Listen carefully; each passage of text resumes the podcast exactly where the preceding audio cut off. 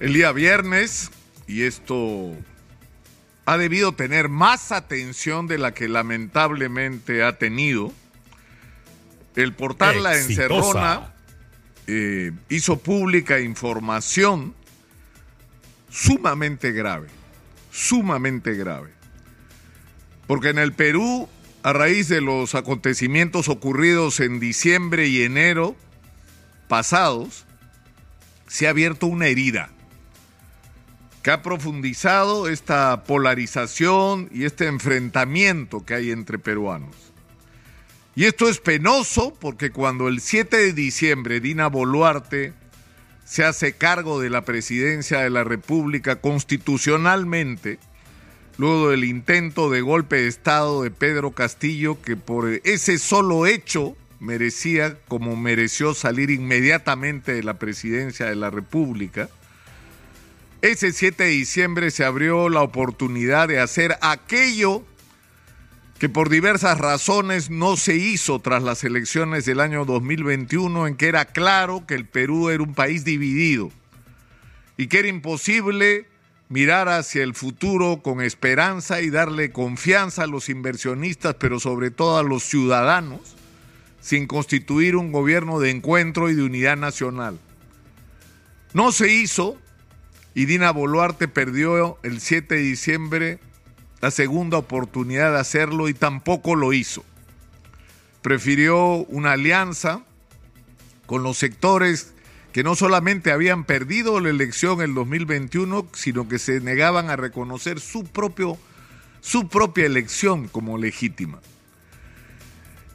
Y tomaron la decisión de confrontar con aquellos que se opusieran de una manera violenta, porque fue una decisión política, un discurso de encuentro, de apertura, de convocatoria, a través del acuerdo nacional o de lo que fuera una reunión entre las diferentes fuerzas políticas y sociales del país, para, para buscar juntos cómo enfrentar un proceso de transición tan complejo como el que teníamos delante hubiera sido preferible en términos de resultados a la opción de la confrontación violenta contra todo aquel que se opusiera a las pretensiones de la manera como Dina Boluarte quería enfrentar esta situación. Y por supuesto del otro lado habían los que no querían ningún entendimiento, como siempre, ¿no? Y que querían aprovechar el descontento, la molestia, el resentimiento, el fastidio de un sector de la sociedad que se siente permanentemente excluido y que lo único que querían algunos era convertir esa molestia, ese descontento en motivo para la confrontación, el enfrentamiento y la violencia. Y el problema es que la decisión que se tomó fue equivocada y bajo el título de que lo que teníamos al frente era una especie de terrorista con financiamiento internacional y de todas las actividades ilegales imaginables, se enfrentó como enemigos de la patria a quienes salieron a protestar. Y se hizo en las peores condiciones. Y la revelación del portal La Encerrona es sumamente grave Primero, porque se tomó la decisión de que las Fuerzas Armadas, como lo, se le advirtió a la señora Dina Boluarte y Alberto Tarola en ese entonces, ministro de Defensa, era un error poner a las Fuerzas Armadas a enfrentar la protesta social, porque no era su función, porque no estaban entrenados para eso, porque poner a las Fuerzas Armadas o a miembros de las Fuerzas Armadas frente a una protesta, una manifestación que por momentos podía tomar visos de violencia, sobre todo considerando que podía haber infiltrados en las mismas, iba a resultar inevitablemente en la muerte de personas. Porque un miembro del ejército peruano, por ejemplo, enfrentado a un manifestante que le tira piedras, agarra su fusil y dispara, porque es lo que sabe hacer, porque es para lo que fue entrenado no para disolver la protesta social. Y lo que ha revelado el portal La Encerrona se llama Informe Operativo de Acciones Militares, que es un reporte de 500 páginas dirigido al comandante general Jesús Vera y Pensa, y donde, entre otras cosas, el teniente Carlos Núñez afirma que la patrulla que comandaba no tenía equipos contra motines o disturbios civiles y que en consecuencia el personal salió con uniforme Unipat, birrete, fusil Galil, de dotación no diseñados para hacer frente de manera eficiente a las manifestaciones violentas. Es terrible lo que dice el informe. No diseñadas para hacer frente de manera eficiente a manifestaciones violentas que agredieron a las fuerzas del orden con piedras, avellanas dirigidas, bombas molotov y otros. Dentro del equipamiento de la Segunda Brigada de Infantería no se dispone de un sistema de comunicación, pero escuchen esto, ¿ah? no se dispone de un sistema de comunicación que facilite al comando y control, el comando y control oportuno y eficiente de la fuerza en todos sus niveles.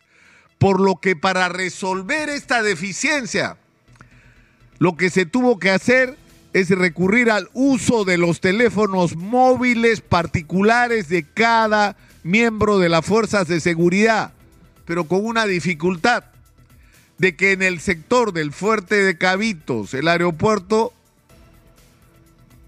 o sea, la señal de telefonía y en el aeropuerto la señal de la telefonía estaba bloqueada.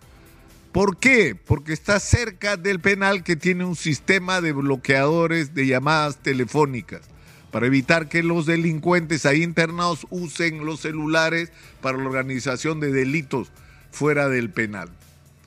Es decir, no tenían equipos para enfrentar, es decir, todo lo que se supone que deberían tener, o sea, armas no letales, cascos, escudos, protectores de rostro, piernas y brazos, borseguís con puntos de acero, describen lo que debieron tener que no tenía. Es decir, salen con armamento militar. Salen además sin comunicación, porque como no tienen equipos de comunicación, entonces tienen que hacer uso de los celulares en una zona donde no funcionan los celulares. ¿Y esto qué supone? Que lanzas a los militares a la calle a enfrentar la protesta en las peores condiciones. En las peores condiciones. Entonces, murieron 10 personas. ¿De quién es la responsabilidad?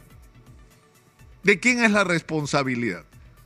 De los miembros de las Fuerzas Armadas que estaban ahí siguiendo órdenes, saliendo a enfrentar a una manifestación sin el equipamiento, sin la comunicación, sin la preparación y viene gente y los enfrenta y le tira piedra, le meten bala y muere gente que no debió morir si se hubiera actuado con responsabilidad.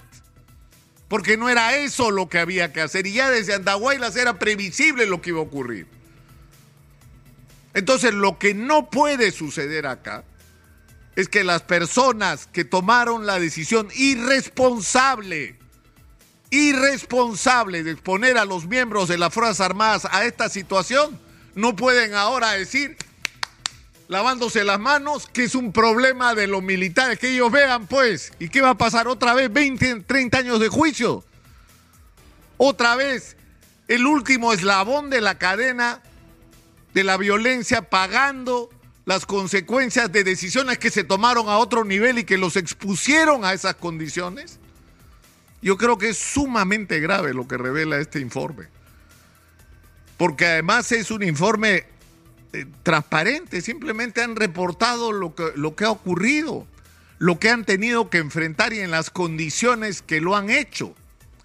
Entonces, lo que la sociedad peruana no puede aceptar es que, insisto, una vez más, pretenda trasladarse la responsabilidad por lo que ocurrió en Ayacucho a los miembros individuales de las Fuerzas Armadas cuando la decisión, primero, de que fueran las Fuerzas Armadas las que intervinieran y en segundo lugar, que lo hicieran en esas condiciones, es de quien tomaron las decisiones.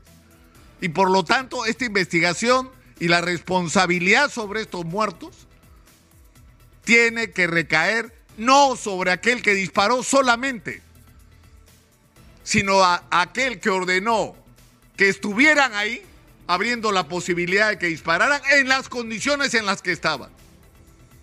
Exitosa. Entonces yo creo que hay que ser muy claro sobre esto.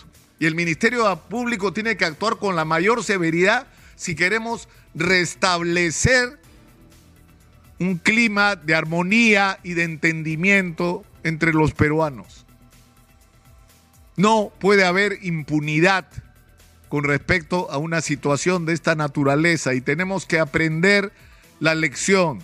El Perú es un país desencontrado, es un país profundamente dividido, donde la gente está muy molesta con la clase política, por la ineficiencia, por la corrupción, por la permanente confrontación, por el odio que se siembra entre los peruanos.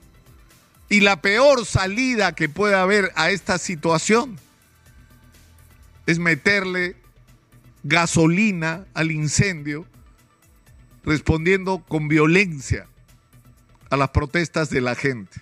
Lo que necesitamos hoy en el Perú es el diálogo, abrir los espacios para el diálogo, para llevar adelante un proceso de transición que lamentablemente, después de 60 muertos, todavía no empieza. Soy Nicolás Lucar, esto es Hablemos Claro, estamos en Exitosa, la voz que integra al Perú, 95.5 de la FM en Lima.